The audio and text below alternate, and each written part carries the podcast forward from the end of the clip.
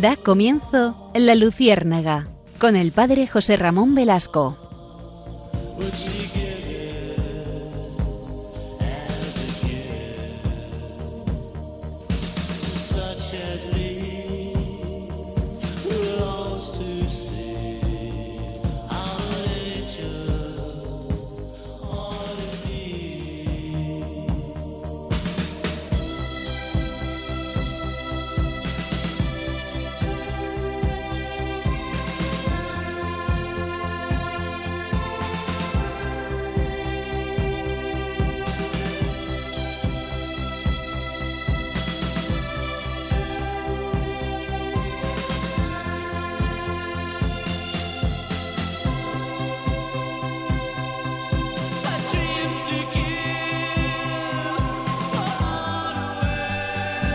Corría el año de 1554.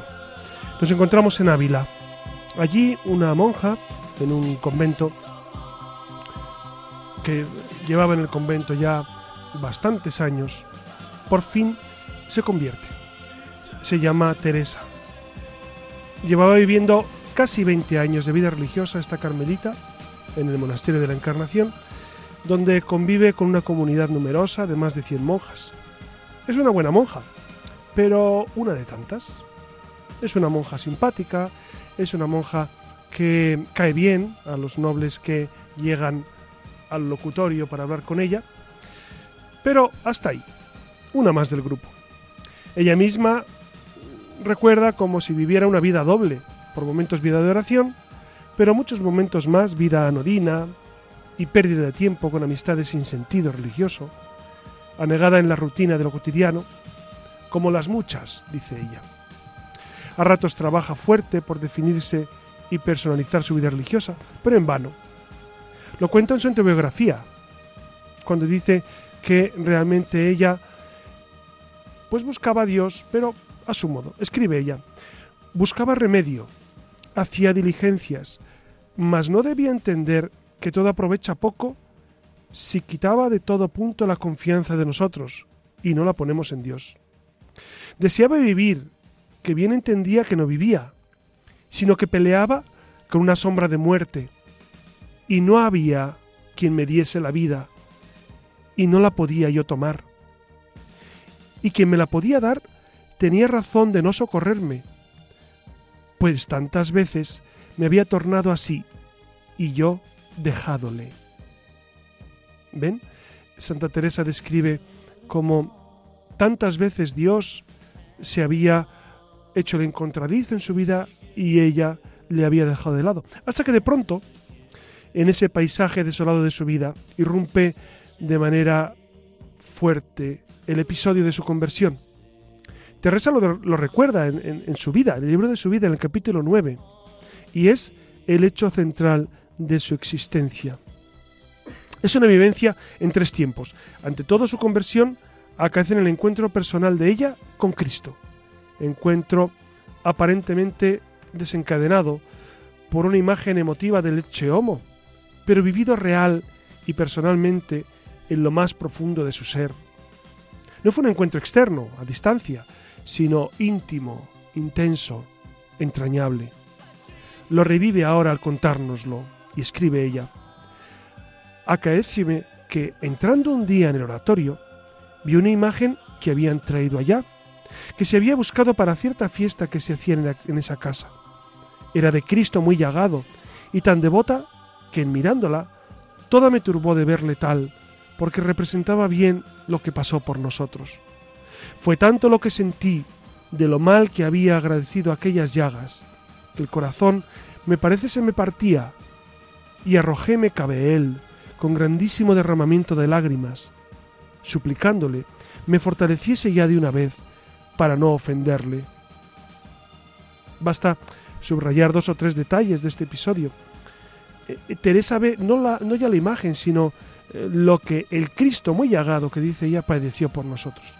Viéndole, la traspasa a ella como si le partiera el corazón. Y todo se le vuelve anhelo por el cambio de vida, suplicándole que le fortaleciese de una vez. A la vez, Teresa revive las conversiones de dos pecadores que como ella se encontraban con Cristo a mitad de la vida. Primero, el, episodio evangélico de la mujer pecadora, la Madalena. Y después, el encuentro con la conversión de San Agustín, que a ella le tocó especialmente. Eh, Santa Teresa, por supuesto, lee las confesiones y ella cuenta en el libro de su vida eh, cómo le impactó. Dice ella, en este tiempo me dieron las confesiones de San Agustín. Me parece el Señor lo ordenó, porque yo no las procuré, ni nunca las había visto. Como comencé a leerlas, paréceme, me veía yo allí. Cuando llegué a su conversión y leí cómo oyó aquella voz en el huerto, no me parece sino que el Señor me la dio a mí, según sintió mi corazón.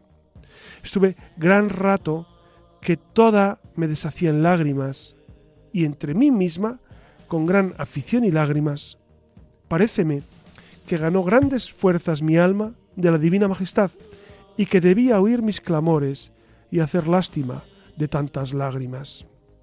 Ven, queridos amigos, como en este camino de conversión intervino tanto esa imagen de Cristo muy llagado que le impactó en su alma, como la meditación del Evangelio de María Magdalena y también este relato de la conversión de San Agustín.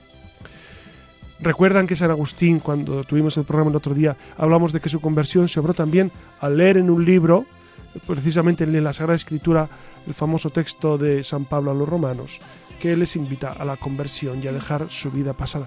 Pues vamos a abordar, si les parece, en, esta, en esta noche, la vida de Santa Teresa de Ávila.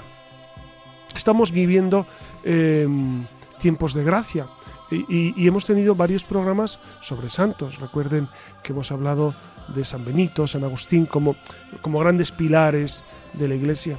Eh, en este caso vamos a hablar de Santa Teresa de Ávila. ¿Por qué?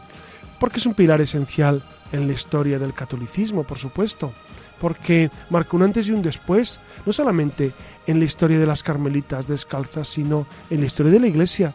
Fue una gran mística del siglo XVI junto con San Juan de la Cruz y marcó una pauta de espiritualidad. Eran tiempos convulsos aquellos. No olvidemos que eh, estaba Europa en plena reforma protestante y en España eh, había, estábamos nada menos que con el gobierno, el reinado de Carlos I y después Felipe II. Fue un siglo eh, excelso en, política y en territorialidad.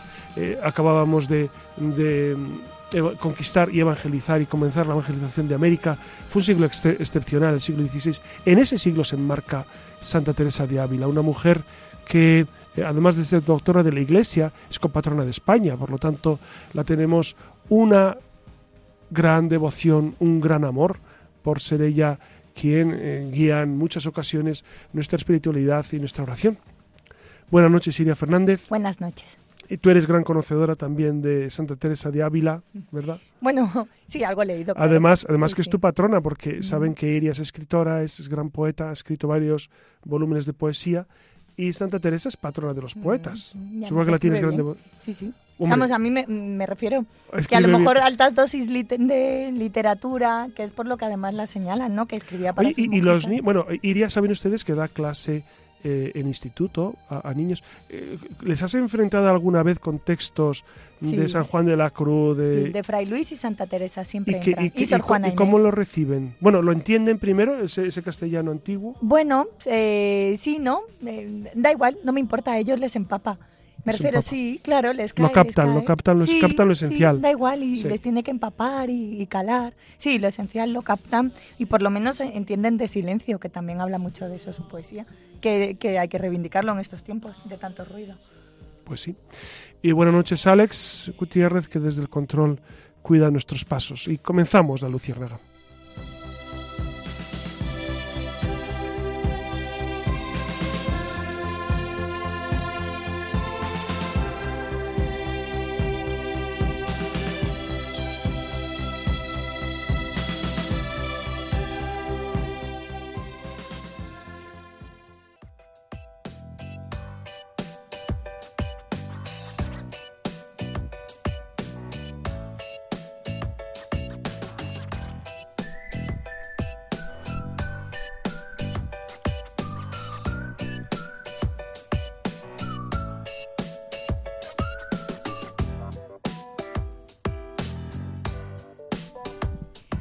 Porque la Iglesia está repleta de, de, historias de santos, de personas que han entregado y entregan día a día su vida por los demás, de eruditos, ascetas, místicos, pensadores. Por esto y mucho más nos gusta rescatar, ya no tanto del olvido, pero sí de la desmemoria, algunos de los grandes que han pasado por la historia de la Iglesia. Y hoy, como ha comentado el padre José Ramón Velasco, traemos a colación a nada más y nada menos que Santa Teresa de Jesús, monja y fundadora de la Orden de Carmelitas Descalzos, mística y escritora española. También es conocida simplemente como Santa Teresa de Ávila, aunque eh, su nombre secular fue un poquito más extenso para, bueno, Teresa Sánchez de Cepeda Dávila y Ahumada, para, para más datos. Fue beatificada en 1614, a poco más de 30 años de su muerte, canonizada eh, ocho años después y proclamada doctora de la Iglesia en 1970 durante el pontificado de Pablo VI. Hablamos de una monja inquieta y, andariega que pasó cuatro años tullida en una enfermería antes de fundar 16 conventos en los últimos 20 años. Falleció un 4 de octubre de 1582 y el primero de sus tres entierros fue 24 horas después, el 15 de octubre, han oído bien, el 4 de octubre murió y, la enterraron 24 horas después, el 15 de octubre. Y, esto, en realidad, claro, es, mucha gente una curiosidad. Está diciendo, nos hemos equivocado. Claro, no, no, no, pasaron 11 días rápido, sino que... Además que es un, punto clave en la historia de la cristiandad. Sino que eh, esto se explica, lo explica el hecho de que ese mismo día, el 4 de octubre, entraba en vigor el calendario gregoriano de ahí que, se pasara automáticamente del 4 al 15 de octubre. Que, bueno, es una anécdota más de, de muchas... O sea, no hubo 5 de octubre ni 6 de octubre, sino que claro. se cambió para ajustar. El, eh, antes teníamos el calendario juliano y se, y se adecuó el gregoriano. Claro, y ya que hemos comentado esto de los tres entierros, eh, pues vamos a ampliarlo, porque también es curioso. Cuando falleció en el convento de Alba de Torres, la enterraron allí mismo, como era de esperar. Lo que ocurrió fue que antes de que se cumpliera el año, se procedió a la primera exhumación de su cuerpo, que lo encontraron incorrupto. Sí, en, Alba de Tormes, de hecho, eh, acudió, acudió allí porque precisamente iba a atender, iba a atender a una, a una señora de alta alcurnia enferma y, allí murió. Claro, y cuando exhumaron el cuerpo, el padre Jerónimo Goracián eh, procedió al rito de amputarle una mano que que llevó a las Carmelitas de Ávila, aunque sin el dedo meñique que se quedó para él. Eh, tres años después del fallecimiento... ¿Me, permites? Sí. Seguramente mucha, gente que nos está escuchando dirá, ¿cómo es eso que cortan, que cortan dedos y demás? Dense cuenta... Eh, dense cuenta que eh, cuando estos grandes santos mueren en el orden de santidad y, y, y realmente pues el pueblo fiel descubre que, ha sido, que han sido gente especialmente virtuosa, pues quieren tener una reliquia de ellos. Podría ser un, recorte del habitillo una, o, un utensilio que ella usó, pero en muchas ocasiones pues ya eh, se procede a la amputación de, algunos miembros. No se hace en plan macabro, como ustedes mm. entienden perfectamente, sino eh, pues precisamente porque el cuerpo ha sido eh, el templo del Espíritu y es el templo del Espíritu y resucitará al fin de los tiempos, con ese espíritu de, de, vivir unidos al Señor a través de la, de la virtud del Santo, pues eh, en ocasiones se saca porque el corazón también lo sacaron, eh, después un brazo también eh, permaneció fuera, un dedo, etcétera, etcétera. Esto ha pasado en mm. muchas ocasiones en la historia de la Iglesia, pero no hay que escandalizarse, ustedes ya entienden que, que son, son costumbres que, que, se han hecho siempre. Bueno, pues su cuerpo, aún incorrupto, se encuentra hoy en, en, una capilla de la iglesia de la Anunciación de Nuestra Señora de Alba de Tormes, custodiado por nueve llaves aunque despejado de, muchas, de, sus, de, muchas partes de su anatomía, como les acaba de decir José Ramón. En Alba de Tormes se conservan sendos relicarios con el brazo izquierdo, el corazón de la santa, el pie, una parte de la mandíbula que está en Roma, en fin, eh, como lo oyen. Anécdotas aparte, Santa Teresa de Jesús es considerada, junto con San Juan de la Cruz, cumbres de la mística cristiana y una de las grandes maestras de la vida espiritual de la Iglesia, por algo será. Así que nada, cojan boli y papel que continuamos.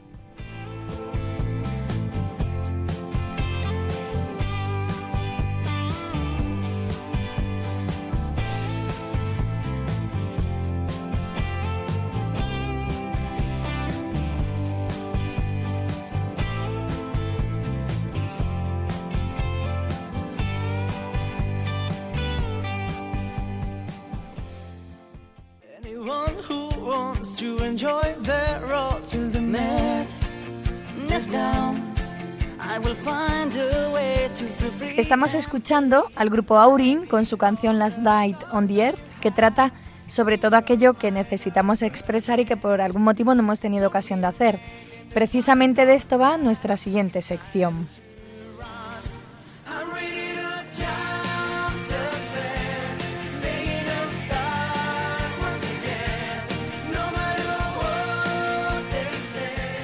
Y antes de, preguntarle al padre José Ramón Velasco por algunas de nuestras inquietudes, nos vamos a detener en, apuntes que tienen que ver con, el tema que estamos tratando en cuestión. Y, bueno, Santa Teresa nació en la provincia de Ávila en 1515. Según relata la propia Teresa en, en los escritos destinados a su confesor y reunidos en el libro de Vida de Santa Teresa de Jesús, desde sus primeros años mostró una imaginación vehemente y apasionada. Su padre era un gran aficionado a la lectura, eh, tenía muchísimos romanceros, leía libros de caballería, que, eran los que le apasionaban especialmente, como después a su hija, y también libros de prácticas piadosas que comenzaron a despertar eh, en el corazón de Santa Teresa eh, ese amor por la lectura y, bueno y, a, aumentar esa inteligencia de la pequeña pues a la edad de 6 o 7 años. También le gustaba leer la vida de los santos, le impresionaba mucho el heroísmo de los que preferían morir antes que renegar de, su fe, de los mártires, y también meditaba mucho sobre el infierno y el paraíso, que le llamaba la atención que fuesen para toda la eternidad. Con su hermano Rodrigo, de hecho, que era dos años mayor que ella, repetía siempre las palabras para siempre, siempre, siempre. Fíjense que, nos encontramos en una época en la que está eh, permeada la realidad por precisamente por la evangelización de América. Entonces e, es una época de aventuras y no olvidemos que, el siglo XV ha sido también un siglo en el que pues, las novelas de caballería y, todas estas realidades pues de alguna manera invadían la cultura de la época. Entonces Teresa de Jesús está embebida en estas en estas realidades. De hecho, eh, aquellas primeras lecturas la llevaron a fantasear y a emprender una escapada infantil con Rodrigo, con este hermano, eh, a tierra de moros, para ser decapitados por la fe. Llevaron provisiones y para cuando se les acabase, pues planeaban ir a pedir limosna. Eh, y según se cuenta, fueron encontrados por su tío y llevados de vuelta a casa, convencidos de que su proyecto era irrealizable. Los dos hermanos acordaron ser ermitaños y los dos hermanos y sus primos, pues además se entretenían construyendo ermitas con piedras eh, del terreno que tenían allí en una casa de campo. Fíjense que los niños en muchas ocasiones juegan a, imitar a los mayores, ¿no? Y, luego se cumple. Hay muchos niños que juegan a ser profesores y luego lo son. Y hay niños que juegan a ser sacerdotes, porque hacen su, especie de misa, imitan lo que el sacerdote hace. Y, en muchos casos, eh, pues eso luego se realiza. Quiero decir que en esto que, los niños a veces tienen intuiciones muy grandes y, hablar a los niños de la santidad es algo que debería estar continuamente en nuestro, nuestro modo de educarles. Fíjense que eh, hicieron mucho bien hace años eh, unas, unos cuentitos que leíamos que se llamaban vidas ejemplares, que eran eh, pues cuentitos de vidas de santos. Y yo recuerdo que, en mi casa leíamos todos, todos los hermanos leíamos muchos de estos, mm, de estos cómics o de estos cuentitos y, la verdad es que ayudan mucho porque, porque mm, de alguna manera uno trata de imitar esos ejemplos de héroe. La pedagogía de los héroes es esencial en la educación. Hay que plantear modelos, modelos en los cuales los niños y los adolescentes se tienen que mirar, modelos positivos, por supuesto, y, qué más positivo que la santidad. Por eso yo invito encarecidamente a que ustedes si tienen niños, nietos, hijos, etcétera, eh, pues les introduzcan esta realidad de, la lectura de la vida de los santos y la imitación de sus virtudes. Teresa de Ávila no fue a ninguna escuela y no sabía latín, por eso que, que bueno, pues por lo que eso la excluía de poder realizar cualquier educación secundaria. Además, no hace falta recordar que por aquel entonces la enseñanza estaba reservada solo a, los varones. Y cuando tenía 13 o 14 años, perdió a su madre. Eh, ella le pidió a la Virgen María entonces que fuese su madre a partir de, ese momento. Y, fue entonces cuando sus hermanos, uno a uno, no todos, emprendieron el camino de las Indias Occidentales eh, y Teresa, a instancias de su padre, entró como alumna en el convento de Nuestra Señora de Gracia para aprender sobre oración, sobre vida espiritual. Estuvo allí 18 meses y fue entonces cuando decidió ser monja. Afectada por una enfermedad, Teresa tuvo que volver a casa y de retorno a su hogar eh, ofició como ama de casa durante unos tres años, no sin antes informar a su padre de que, bueno, que ella estaba ahí de paso porque quería ser monja, a lo que su padre contestó que no lo consentiría mientras él viviera. Teresa convenció a su hermano Juan de Ahumada para irse con ella a iniciar una vida religiosa y eh, al final, en 20 años, con 20 años, Teresa entró como postulanta en el convento de la Encarnación de Carmelitas en Ávila y Juan de Ahumada, el hermano, eh, se fue al convento dominico. Unas horas después, el padre logró traerse de vuelta a Juan, pero a ella no. Y un año más tarde, el padre de Teresa se comprometió a abonar una dote para el sustento de su hija y a entregar al Carmelo, pues cada año, eh, pues una serie de, bueno, pues la dote no materializada en unas fanegas de cereales y unos ducados. O sea, que al final no le quedó más remedio que, aceptar que su hija entraba en el convento. Eh, dense cuenta que en aquella época los conventos por supuesto, eh, vivían de, limosnas, pero para, para, que una muchacha ingresara en un convento era necesario que los padres pues aportaran pues una cantidad mínima de bienes. ¿Por qué? Porque la manutención de las monjas era, era, era costoso, como, como en todas partes, ¿no? Y quizá las limosnas no eh, fueran suficientes para soportar los gastos de, de la manutención. Hoy en día, evidentemente, no se hace esto. Hoy en día uno entra en un convento y no tiene que llevar la dote ni mucho menos. Eh, ya con mm. entrar, con entrar eh, ya es bastante, es bastante dote, ¿no? Entregar la vida. Pero er, eran otras épocas. Dense cuenta que, en el siglo XVI la carrera eclesiástica pues estaba muy bien mirada y, y, muchas mujeres y muchos hombres entraban en carrera eclesiástica porque era un modo de vida como otro. Tras entrar al convento, su estado de salud empeoró padeció desmayos, una cardiopatía y, molestias y así fue como pasó el primer año. Eh, se hallaba ya centrada y a gusto con la vida compartida en aquella comunidad de casi 180 monjas, pero su consagración a Dios fue tan radical que cambió la oración sencilla y esa amistad o laxitud que tenía eh, a la entrada de la orden por, por, por, una oración mucho más sistémica a partir de, de, sus maestros, ¿no? Con el tiempo. Los médicos de Ávila eran, bueno, fueron incapaces de curar a Teresa y a su padre hubo un momento que le hablaron de una curandera, cobraba prodigios y la llevaron allí y, al final su estado empeoró. Y de nuevo pues eh, como que hizo un circuito pasando por varios médicos pero sin obtener buenos resultados. Pensaron incluso que tenía tuberculosis. Y el 15 de agosto de 1539 que era la solemnidad de la Asunción de María sufrió un ataque repentino y violento, una especie de paroxismo de su enfermedad, con convulsiones y pérdida de conocimiento, le dieron la extrema unción y, pensaron que estaba muerta. Pusieron, de hecho, un espejo en su boca, eh, no había rastro de vaho, así que le pusieron cera en los ojos para evitar bueno, que, que se abrieran, la envolvieron con un sudario, le pusieron un crespón fúnebre en la puerta de casa, oficiaron incluso una misa de difuntos en su honor, cavaron la tumba y eh, por suerte su padre decidió esperar varios días antes de enterrarla porque un par de días después, cuando su hermano Lorenzo estaba junto al lecho de Teresa, esta recuperó el conocimiento y le quitaron la cera de los ojos y es que había estado pues durante unos días en un coma profundo, ¿no? Durante cuatro días. A mí me ha impresionado. Claro, catalepsia se llama, un, estado de catalepsia. Y, y, realmente fue su padre el que, el que afirmó eh, y dijo, esta hija mía no está para enterrar. Y, gracias a que a la tozudez del padre, porque todos querían enterrarla. Dense cuenta que, en aquella época no existían los medios que tenemos hoy para, para conocer no solamente si el corazón palpita, sino si el cerebro sigue con su actividad. Entonces, eh, bueno, pues eh, hubiese, hubiese sido tremendo, pero la providencia de Dios estaba ahí presente a través del Padre. Después de esto, pues ya mm, la, verdad es que empeoró mucho en cuanto a salud, solo podía mover un dedo, había que cambiarla de posturas, le dolía mucho incluso hasta el contacto de las sábanas. Y, bueno, esta fue la experiencia más fuerte que tuvo en su juventud, de la que quedaría marcada para toda su día, para toda su vida.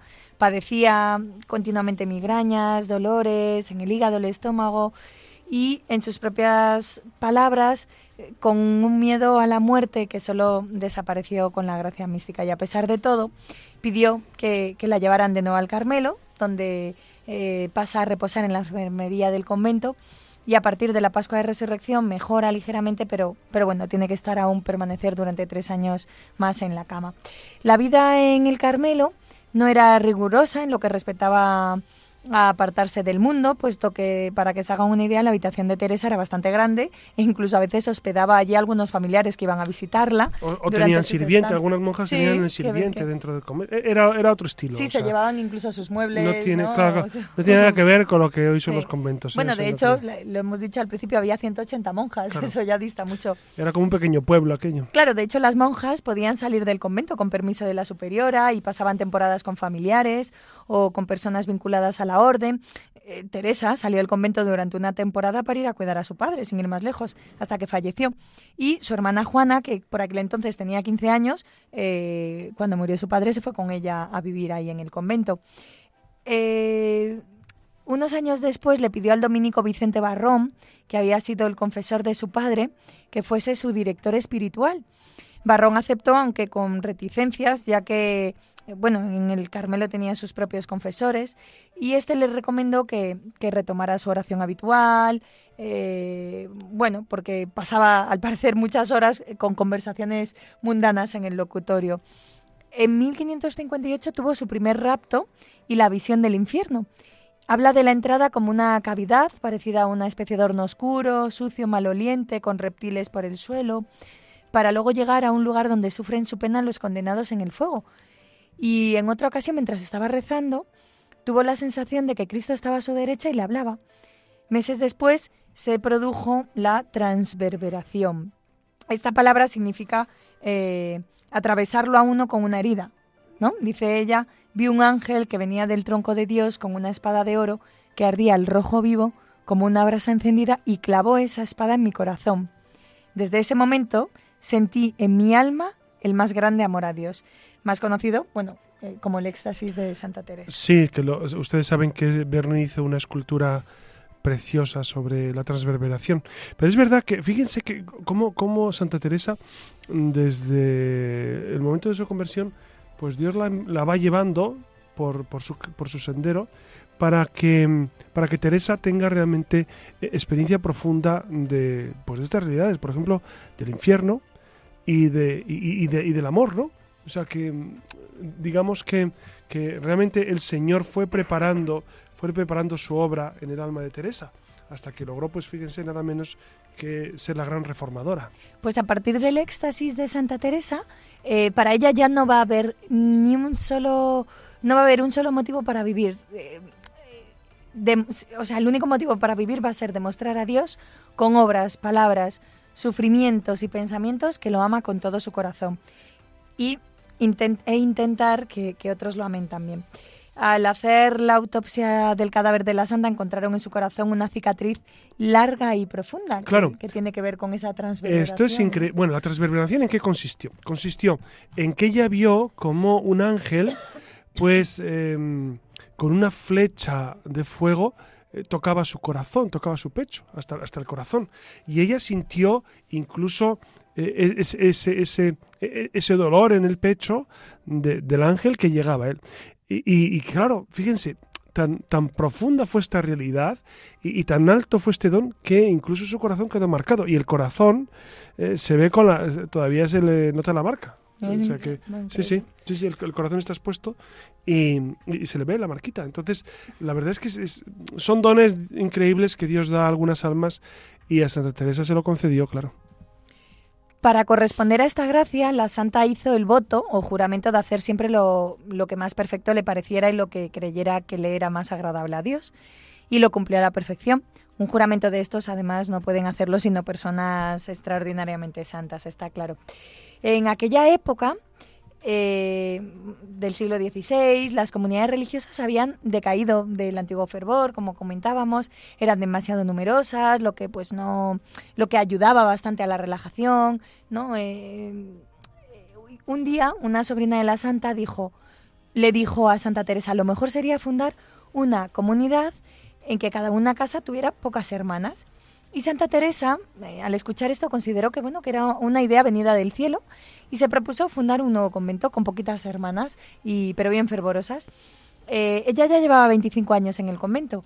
Una viuda rica le ofreció una pequeña casa eh, y, y, bueno, al final pues la apoyaron con la idea y le concedieron el permiso. Sin embargo, la noticia produjo el más terrible descontento general y, y el superior tuvo que retirar el permiso concedido, pero Teresa se pueden imaginar que no era una mujer débil como para dejarse derrotar fácilmente, así que consiguió que unos amigos eh, le, le, bueno, tener una entrevista con Felipe II y la verdad es que este debió quedar fascinado con la personalidad de la santa y de las ideas tan luminosas que tenía, que ordenó que no la persiguieran más y así fue llenando España de sus muchos conventos de carmelitas Hasta descalzas. 17 fundó.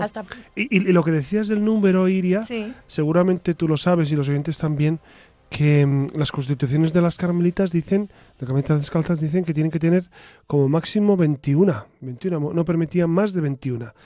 ¿Y, y por qué? Pues porque la masificación, no, no, e, ella entendía que no ayuda al fervor, ¿no? Claro, se ganó para su causa, además, a, otra de los, otro de los grandes, que fue San Juan de la Cruz, con el que fundó Carmelitos, eh, las Carmelitas Descalzos. Y las Carmelitas Descalzas son ahora 14.000 en, en más de 800 conventos repartidos por todo el mundo. Por orden expreso de sus superiores, Santa Teresa escribió unas obras que, que, además han hecho famosas, su autobiografía, titulada El libro de la vida, El libro de las moradas, o Castillo Interior, que es un texto vital, de vital importancia para poder llegar a la vida mística. Sí, son, son textos esenciales en la historia de la Iglesia. ¿eh? E, e, esta mujer marcó un hito realmente, eh, no solamente por ser, por la santidad de vida, que, efectivamente fue, fue su gran logro, sino también a nivel intelectual y a nivel de, de desarrollo literario, fue una mujer portentosa además del libro de las fundaciones o historia de cómo fue creciendo su comunidad.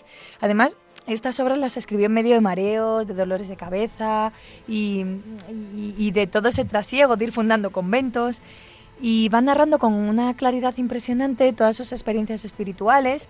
Eh, tenía pocos libros para consultar y, no había hecho unos estudios especiales, sin embargo, sus escritos son considerados textos clásicos de la literatura española y, bueno, se han, vuelto famosos en todo el mundo. Bueno, hay que destacar a nivel literario como, fíjate, en la época, y de esto sabes tú más, que eres profesora de literatura, por supuesto, pero esa época estuvo muy marcada no solamente por, por el tipo de, novela que es las novelas de caballería, sino Nebrija publica en el 1492 la gramática y eso de alguna manera institucionaliza el castellano y, y eso propicia el que, pues de alguna manera, los autores del siglo XVI bebieran de esas fuentes y, lograran eh, grandes culmenes de, de, y, grandes, y grandes metas.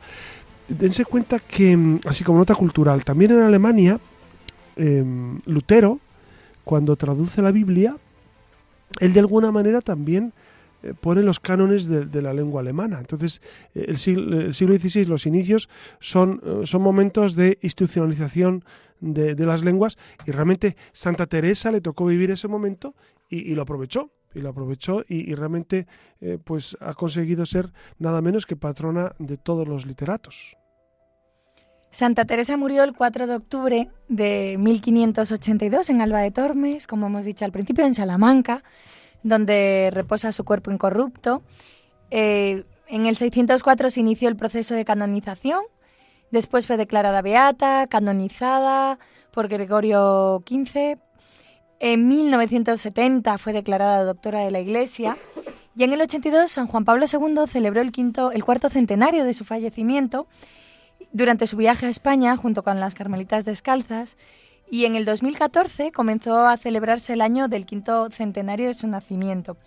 Y un último apunte que tiene que ver con esto que comentabas antes, José Ramón, que dicen de ella que era una extraordinaria pedagoga y que escribía sin pretensiones literarias, es verdad, aunque la sobrepasaba con creces, solo para hablar a sus monjitas, ¿no? para educarlas, para, para, pequeñas confesiones de convento.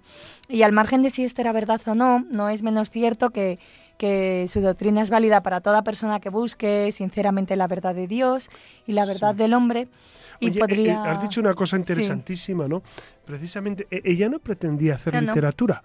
E- ella no, no... Escribía para sus monjitas, para... Exacto, eh, para- exacto. I- Igual que Sí, nosotros escribimos cartas y... Era maestra. eh, eh, es- sí. eh, eh, o escribimos en internet mensajes y demás y, y usamos un lenguaje pues supongo muy muy muy sencillo muy muy trivial pues ella con esa frescura de decir bueno voy a enseñar a mis monjitas cómo deben ser la, Sí, la la vida espiritual la santidad cómo ha sido mi vida etcétera entonces escribe con mucho desparpajo pero claro eh, tenía un bagaje un bagaje cultural grandísimo y, y se sin nota, haber estudiado, ¿eh? se nota, pero se nota que es una gran lectora Claro, sí. eh, se- pasaba la vida. Bueno, hay que decir, he dicho antes que leía novelas de caballería, pero no solo. No, no, hemos dicho que leía vidas de santos. Exacto, exacto, exacto. Sí. El abecedario de Osuna, etcétera, Sí. etcétera. Entonces era una mujer muy culta. Podría reducirse en tres virtudes, eh, en tres las virtudes que defiende por encima de todo, el amor, el desasisamiento y la humildad. Desasiamiento es una palabra bien bonita, desasirse. Eh, El amor es la principal fuerza, fuerza de cohesión para todo ser humano y se expresa en la comunidad, ¿no? porque ella pues, pues todo lo circunscribe como pedagoga que es al convento, en la comprensión, el cariño, la amistad, el servicio, prestados desde la gratitud y que son recíprocos y exigentes. Esto me encanta, el amor como algo recíproco y exigente, pero gratificantes. Amor de unas con otras. Aquí todas han de ser amigas, todas se han de amar y todas se han de ayudar, escribe. Que sabe compartir desde los niveles más profundos de la persona, especialmente en lo relativo a la fe y a la vivencia de la gracia vocacional. Fíjense, fíjense eh, lo que supone, y tú dirías que eres mujer, lo tienes que saber, lo que supone, eh, lo que supone vivir eh, e- e- en una comunidad siempre las mismas. Ya, No, por ser varones o mujeres, sino siempre los mismos. Imagínense 20 personas, Y que no han elegido vivir unas con claro, otras. claro, que no se la- Ese no, detalle. 20 personas juntas durante años y años. Algunas pasan eh, toda la vida y mueren con 90 años o, o más. Entonces, fíjense lo que supone. O, o- o está Dios en medio de, de esa realidad y realmente y, y son mujeres virtuosas como lo son, realmente. O, o- o no aguantarían, no aguantarían ni, ni- ni dos días. Y sin embargo, Mm. ahí perseveran, precisamente porque la gracia de Dios hace que, que, que- que el carácter se suavice. Lo que tú decías, ¿no? Ellas buscan, sobre todo, ser amigas en el Señor. Y entonces, claro, es- supongo que no será fácil en muchos casos. Y sin embargo, fíjense qué virtud para, para, eh, para desarrollar esa vida. Piénsenlo. es- Ustedes conocerán conventos, de, no solo de carmelitas, de clarisas o de agustinas o de lo que sea. Pero piensen eh, en la virtud de estas mujeres. Eh, A mí siempre me impresiona, ¿no? Cómo eh, el Señor las, las invita a vivir solo para Él, solo para Él, con una comunidad, y la comunidad, pues, tienen que eh, mm, vivirla con infinito amor, a pesar de, las dificultades que genera una comunidad. El desasimiento es fuente de libertad, excluye la posesión y el acaparamiento esclavizante, tanto en lo material como en las relaciones interpersonales. El egoísmo replea sobre sí mismo y el amor dilata y engrandece. Por eso solamente el amor es capaz de, compartir. La persona desprendida no pone el acento en nada porque ha optado por el todo. Y por eso la frase de Santa Teresa que lo sintetiza eh, en realidad todo es solo Dios basta. Y esta no es una frase excluyente, sino más bien eh, sino abarcadora, ¿no? Sobredimensionadora, bueno, porque en Dios lo haya todo. Posee el mayor bien, su relación personal con el Señor, que es donde encuentra uno la riqueza y la felicidad. Y por último, la humildad, de la que trata la santa, que nada tiene que ver con una minusvaloración personal, sino que conoce y acepta tus limitaciones, pero hay que tener clara conciencia de los bienes naturales y sobrenaturales que se poseen, que nada se apropia, pues todo es un don que se recibe de Dios. La humildad pone cada ser y cada cosa en relación con la persona de Jesús. Además, conocida la frase de la santa de humildad es andar en verdad. La humildad verdadera cede el protagonismo enteramente a Dios porque sabe que la orientación y el rumbo de su vida pertenecen solo al Señor. Saber desconfiar de sí porque ha puesto en su entera confianza en el Señor de, de su vida, ¿no? Ahí es nada. Bien, una lección para toda la vida. Claro, e- ella se daba cuenta que, que la humildad precisamente e- es la base de, todas las virtudes, porque precisamente la soberbia es la raíz de todos los vicios y de los pecados capitales el primero siempre es la soberbia, es el pecado de los ángeles, la soberbia. Por lo tanto, la virtud reina es la humildad. Y es verdad que, que cuando hay humildad de corazón, pues todas las demás virtudes brotan eh, pues con mucha normalidad.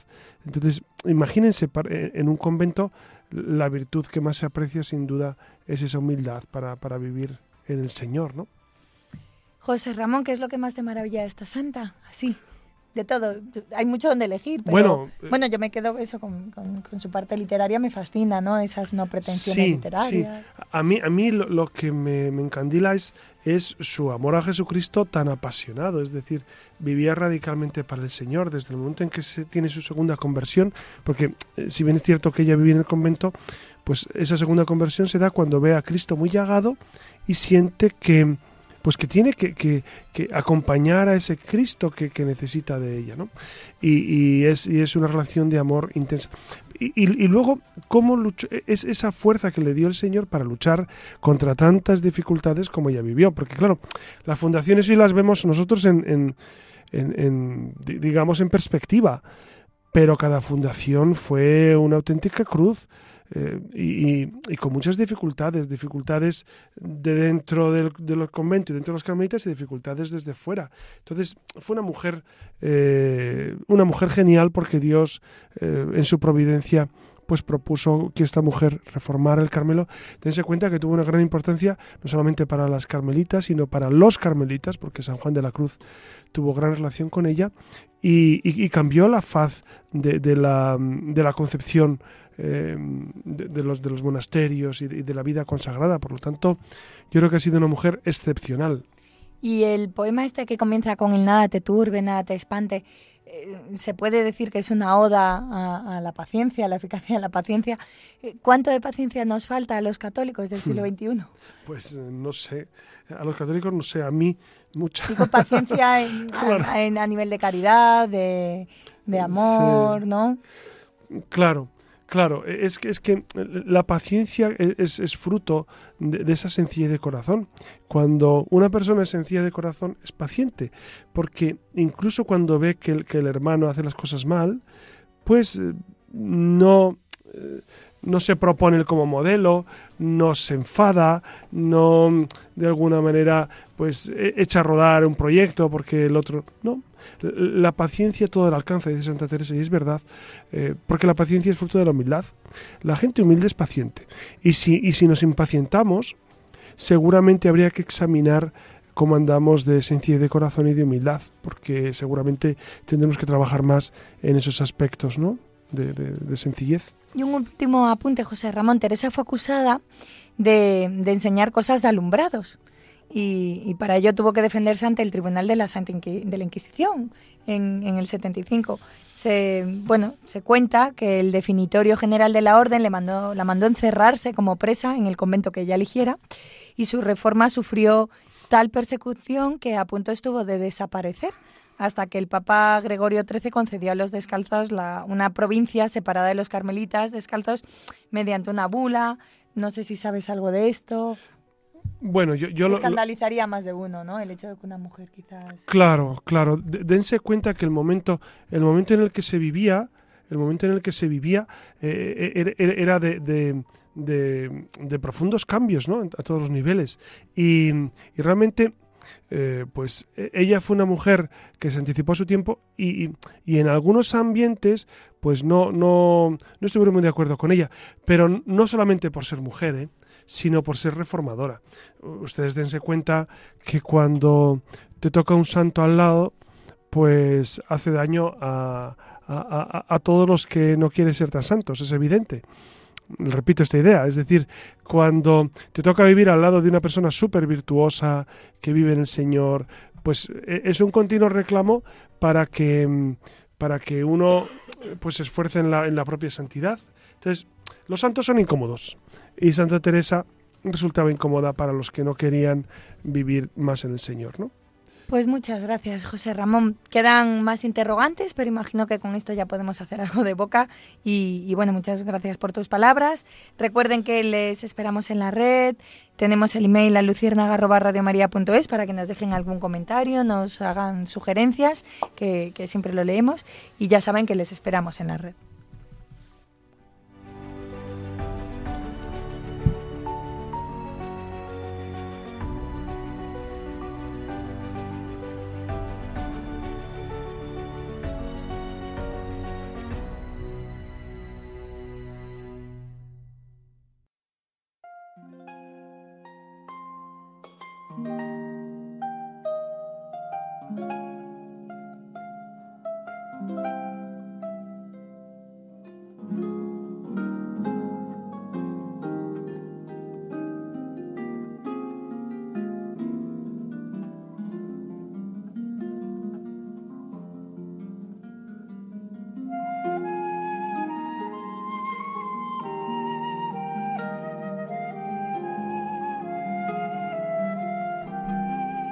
Ustedes saben que eh, se cuentan muchas anécdotas de Santa Teresa de, Ávila o de Jesús, también llamada.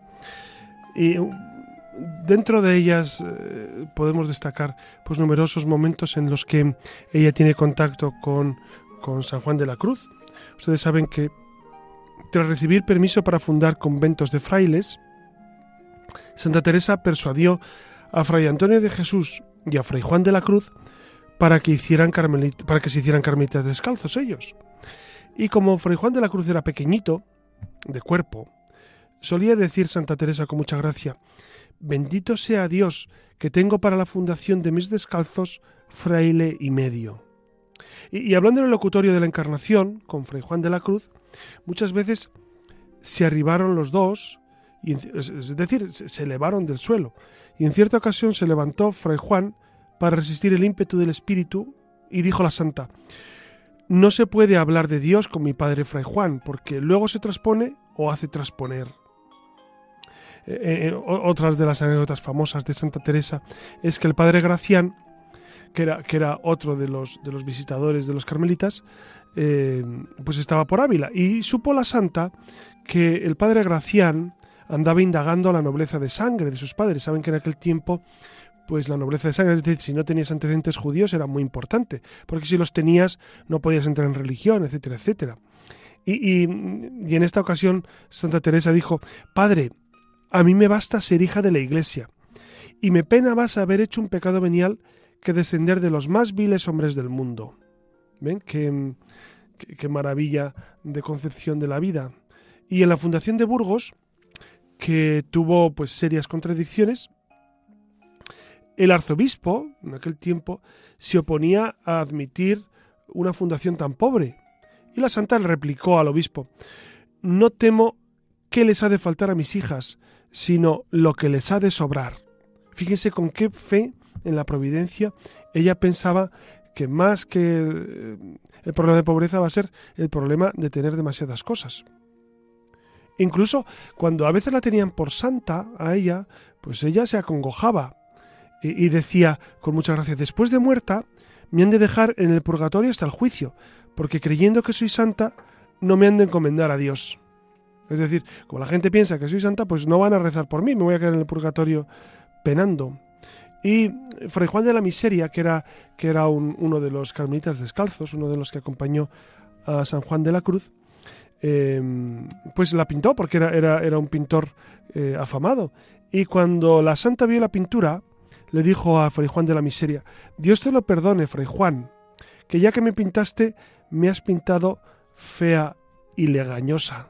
Es decir, con mucha gracia, pues era realmente eh, pensaba que era más guapa de lo que, de lo que apareció en aquel, en aquel cuadro.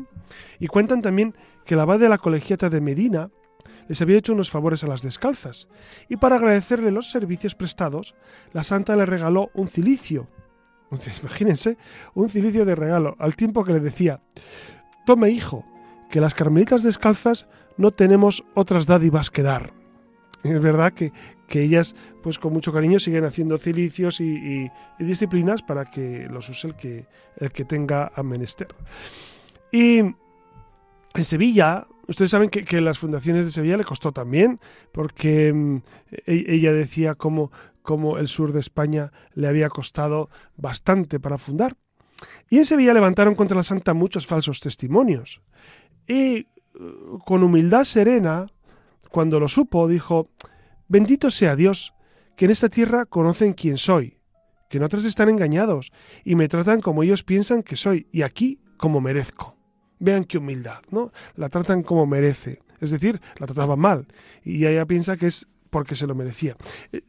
Eh, tiene un montón, montón de, de, momentos en los que ella demuestra eh, un espíritu recio, eh, con mucha chispa, pero con una profunda humildad. La santa, de hecho, empujada por Dios, dejó el monasterio de la Encarnación para iniciar la reforma, como ya hemos dicho en el programa. Con todo, Teresa jamás olvidó su primer convento, el de la Encarnación, y cuando pasaba por Ávila, en sus viajes de fundadora, siempre hacía una escapada a la Encarnación y decía, ¿qué les parece? Vuelvo a mi madre. Es decir, vuelvo aquí a la casa donde eh, comenzó todo. Era una mujer, como ven, eh, con un sentido común apabullante, pero con un amor a Jesucristo que le llevó a hacer obras heroicas, obras inmensas, porque el Señor estaba en ella. Pues ya ven, con estos retazos de la vida de Teresa de Ávila, Santa Teresa de Jesús, eh, dejamos ya el programa. Buenas noches, Iria Fernández. Buenas noches. Buenas noches, Alex Gutiérrez, y buenas noches a, a todos ustedes. Les ha hablado su amigo José Ramón Velasco.